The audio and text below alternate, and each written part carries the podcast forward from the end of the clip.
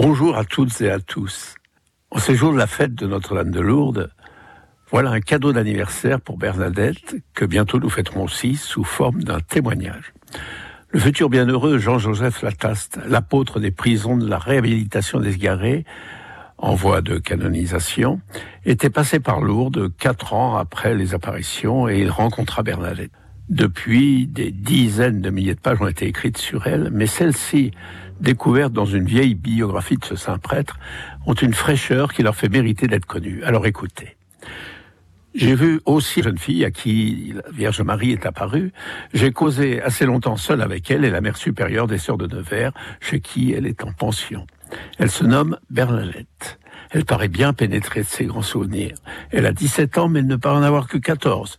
Elle est chétive, maladive, sans instruction, mais d'une très grande simplicité, d'une très bonne piété, quoique sans extase ni vision depuis longtemps, d'un grand désintéressement aussi. Elle est toujours pauvrement vêtue, elle a toujours refusé, quoique très pauvre, les offres qu'on lui a faites. Elle se croit appelée à la vie religieuse, mais ne sait encore où. Il y a deux mois, étant à toute extrémité, elle a pris quelques gouttes de l'eau de la grotte au moment de recevoir le Saint Viatique. Elle a été guérie instantanément. Elle m'a conté cela. Elle a reçu des secrets qu'elle ne dit à personne. La Sainte Vierge lui a dit de prier pour la France et pour les pécheurs.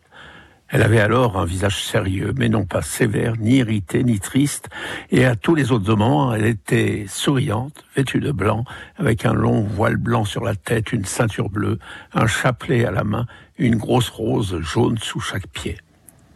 La petite lui demanda un jour son nom. Elle avait alors les mains baissées, étendues, comme sur la médaille miraculeuse.